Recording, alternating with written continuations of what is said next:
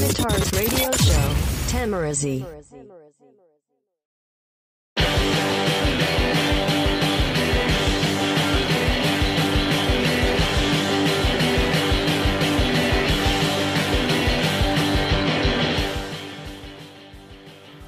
今日も一日お疲れ様でした。どうもよざっちです。さあ今日は2020年12月2日水曜日でございます。さあ、1ヶ月連続配信チャレンジと題しまして始まったこのポッドキャスト。えー1日目が終わりまして今日で2日目なんですけれども、早くも心が折れそうです。はい。あの、というのもですね、あの、昨日1日目、えー終わりまして自分で録音したものを配信する前に聞いてみたんですよ。そしたらですね、ま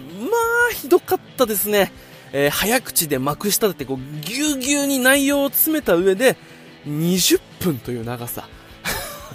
これ、録音した本人がこれ誰が聞くんだろうな、最後までって思っちゃったぐらいちょっとひどかったんでね。あのー、ちょっとダメージが、大きいんですけれども、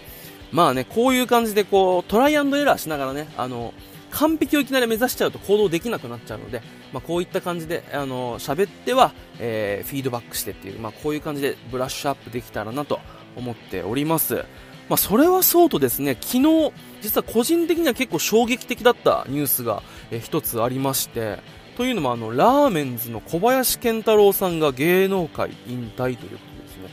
あの、大学時代めちゃくちゃあの、DVD とか見てたんですよ。で、大好きで、で、僕大学時代演劇やってたその関係もあってですね、この唯一無二の世界観にめちゃくちゃハマってですね、いつかこういう舞台やりたいなと。で、いつか実際にラーメンズのライブっていう生で見てみたいなと、えー思っていたんですが、なかなかね、えーと、ちょ機会に恵まれず、そしてまあ、本人、あの、小林健太郎さんは引退ということですね。ちょっとまあ、夢に終わってしまったんですけれども、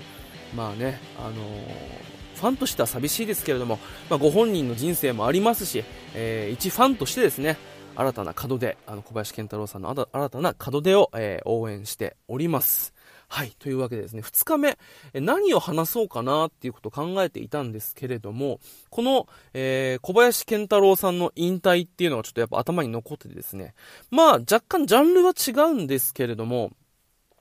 まあ、この演芸とか芸能、まあ、演じるっていうこ、このつながりで、講談について今日はちょっとね、おしゃべりしていきたいなと思っているわけですよ。あの、講談、まあ、知らない方のために説明すると、落語と並ぶ、まあ、大衆演芸の一つですよね。えー講談。落語は、まあ、滑稽話、人情話を話したりする、えーフィクションであるのに対し、講談というのはですね、実際の歴史をもとにした、まあ、ノンフィクションみたいなものなんですよね。えー軍記物語とか、あとは、えー聖談とか、あと怪談話とかですね。まあ、実際にこう、あったことを、えー歴史を、あの、物語る和芸っていうんですかね。まあ、あの、昔で言うこの歴史ドラマみたいな語り部なんですよね。で、これがね、あの、本当に面白くてですね、今、えー YouTube で見れたりとかですね、あとはま実際にその喋り手の方が、えーテレビに出たりとかって、本当に今いろんな風、あのメディアに露出してて、この触れる機会っていうのが多くてですね、すごく面白いんですよ。なので今日はちょっとこの講談についてお話しさせていただけたらなと思います。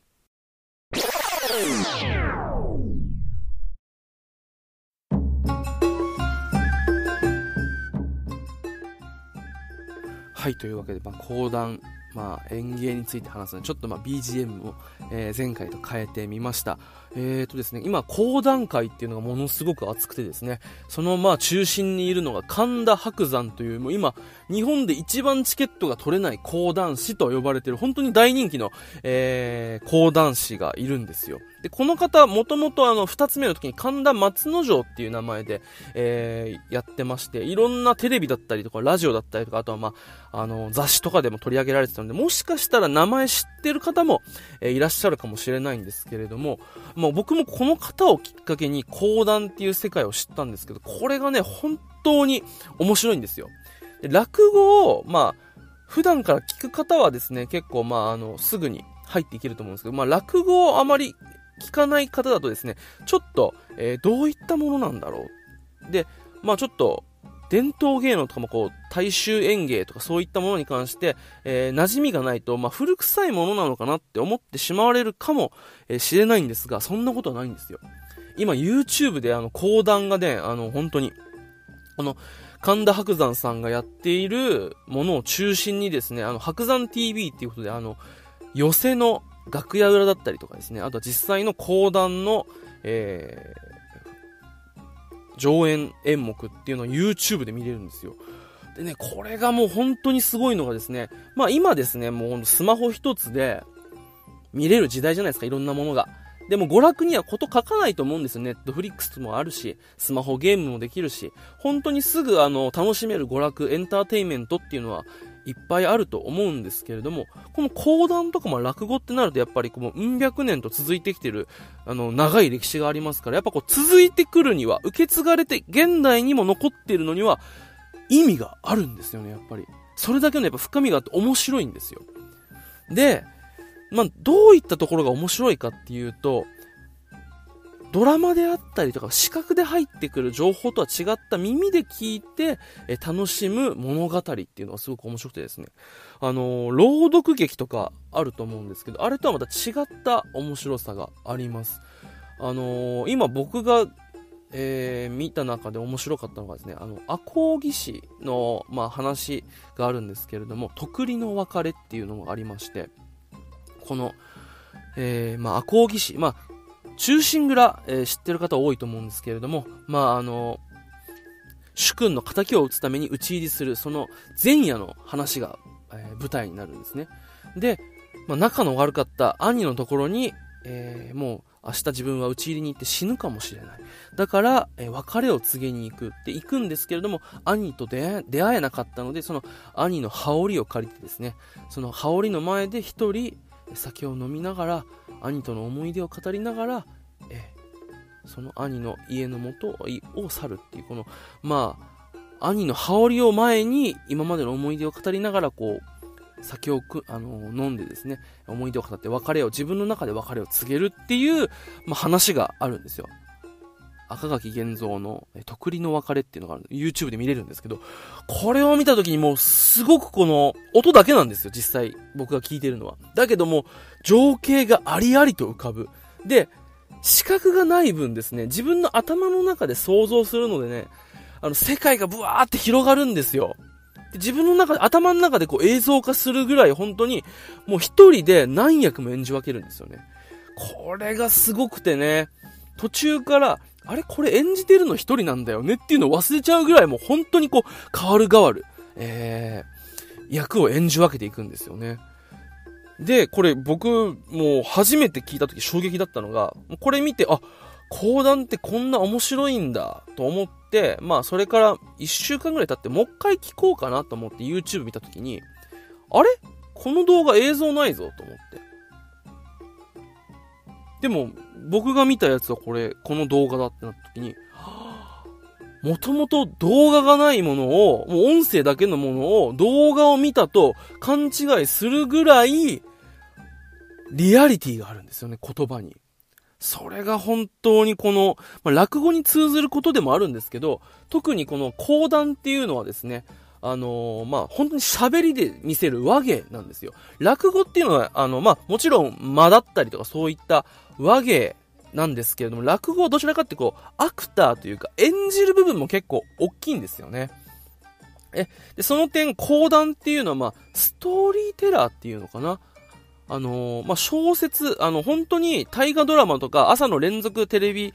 えー、小説みたいな感じで、こう、語り部、どちらかというとストーリーテラーで、その中で、まあちょっと、物語の中でちょっと演じるみたいなことがあるので、話、あの、語りが中心なんですよね。で、針扇っていう、まあ、針線の、ちょっと硬いみたいな、硬い針線みたいな、えー、ものとかです。あと、まあ、表紙木みたいなもの、小拍子っていうのを持って、こう、タタンとこう、あの、尺台っていう、まあ、テーブルを叩くわけですよ。で、それでリズムを作って、えー、場面展開、転換だったり、こう、テンポっていうものを速くしていったり、ゆっくりしていったりとかっていう、このリズムを変えていくので、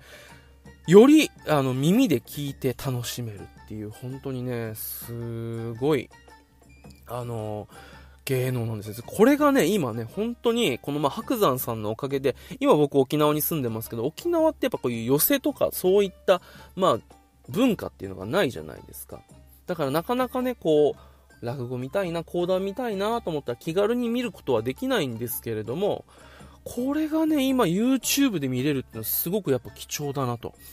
で、これが見れる本当にいい時代に見ない手はないなと思って、ぜひですね、あの、講談、あの、見てほしいなと思います。面白いんですよ。ぜひね、一回だけ、あのー赤穂義士、えー、徳利の別れっていうあの、まあ、ちょっとこの概要欄にあのリンク載せておきますので、ぜひね、見てほしいなと思います。あのー、一石物っていう、まあ、この1話完結みたいな感じのやつでも十分面白いんですけど、今僕が聞いてるのは、あぜくら十四郎っていう、まあ、連続ものと言われる、あのー、お話でして、17席、要は17話あるんですよ。それを一人の講談師がずーっと語っていく。で、これ実際やった時には、あの、えー、4日間かな ?4 日間か5日間ぐらいに分けて、あの、上演して、えー、いる作品なんですけど、それも今 YouTube、白山 TV で無料で見られるんですよ。こんな贅沢なことはマジでないですよ。でね、あのー、まあ、本当にこう最近、例えばま SNS とか TikTok だったり YouTube、本当にまあ5分10分で見られる短いエンタメ、えー、長くてま30分から1時間、えー、こういう短い手軽に楽しめるエンタメっていうのがやっぱこう全盛であるし、え、それが手っ取り早く楽しいんですけれども、それでもですね、やっぱりこうちょっと、え手間がかかって、え楽しむまでに時間がかかる。積み重ねて、しっかりと、えー、こちらも見る側も本腰を据えて、しっかりとこう積極的に見に行く娯楽っていうのはですね、まあそういった、まあ、ジャンキーな娯楽とはまた違った面白さがあるんですよね。特に今見てるこのあぜくら十四郎の話はですね、あのー、まあ、17席あるんですけど、最初の1席、まあ、1話目はね、ちょっと長いんですよ、40何分。で、これはちょっとまあ、まあ、舞台設定だったりとかね、あの登場人物とかっていうの概要を知るためにちょっとまあ退屈だったりするんですけど、それを乗り越えた後の2席目から、まあ、もう面白い。もうこの動画を漁る手が止まらないんですよね。で、あ、やばいと。これは1日で全部見てしまう。これはすごくもったいないと思って今、1日、えー、1話見るっていう楽しみをね、あの、見つけてですね、えー、毎日1話ずつ見て、えこれ今日仕事終わったら次の話を見ようっていう感じでですね、え楽しんでいます。あの、本当にですね、この、えー、今、えー、出した赤穂義士の、えー、徳利の別れと、あとは、あぜくら十四郎の物語。この二つはですね、ぜひね、あの、見てほしいなと。面白いですよ。あの本当にね、見たらハマると思います。ぜひぜひ、あの、見てみてほしいなと思います。はい。というわけで今日お話ししたのは、えー、講談についてでした。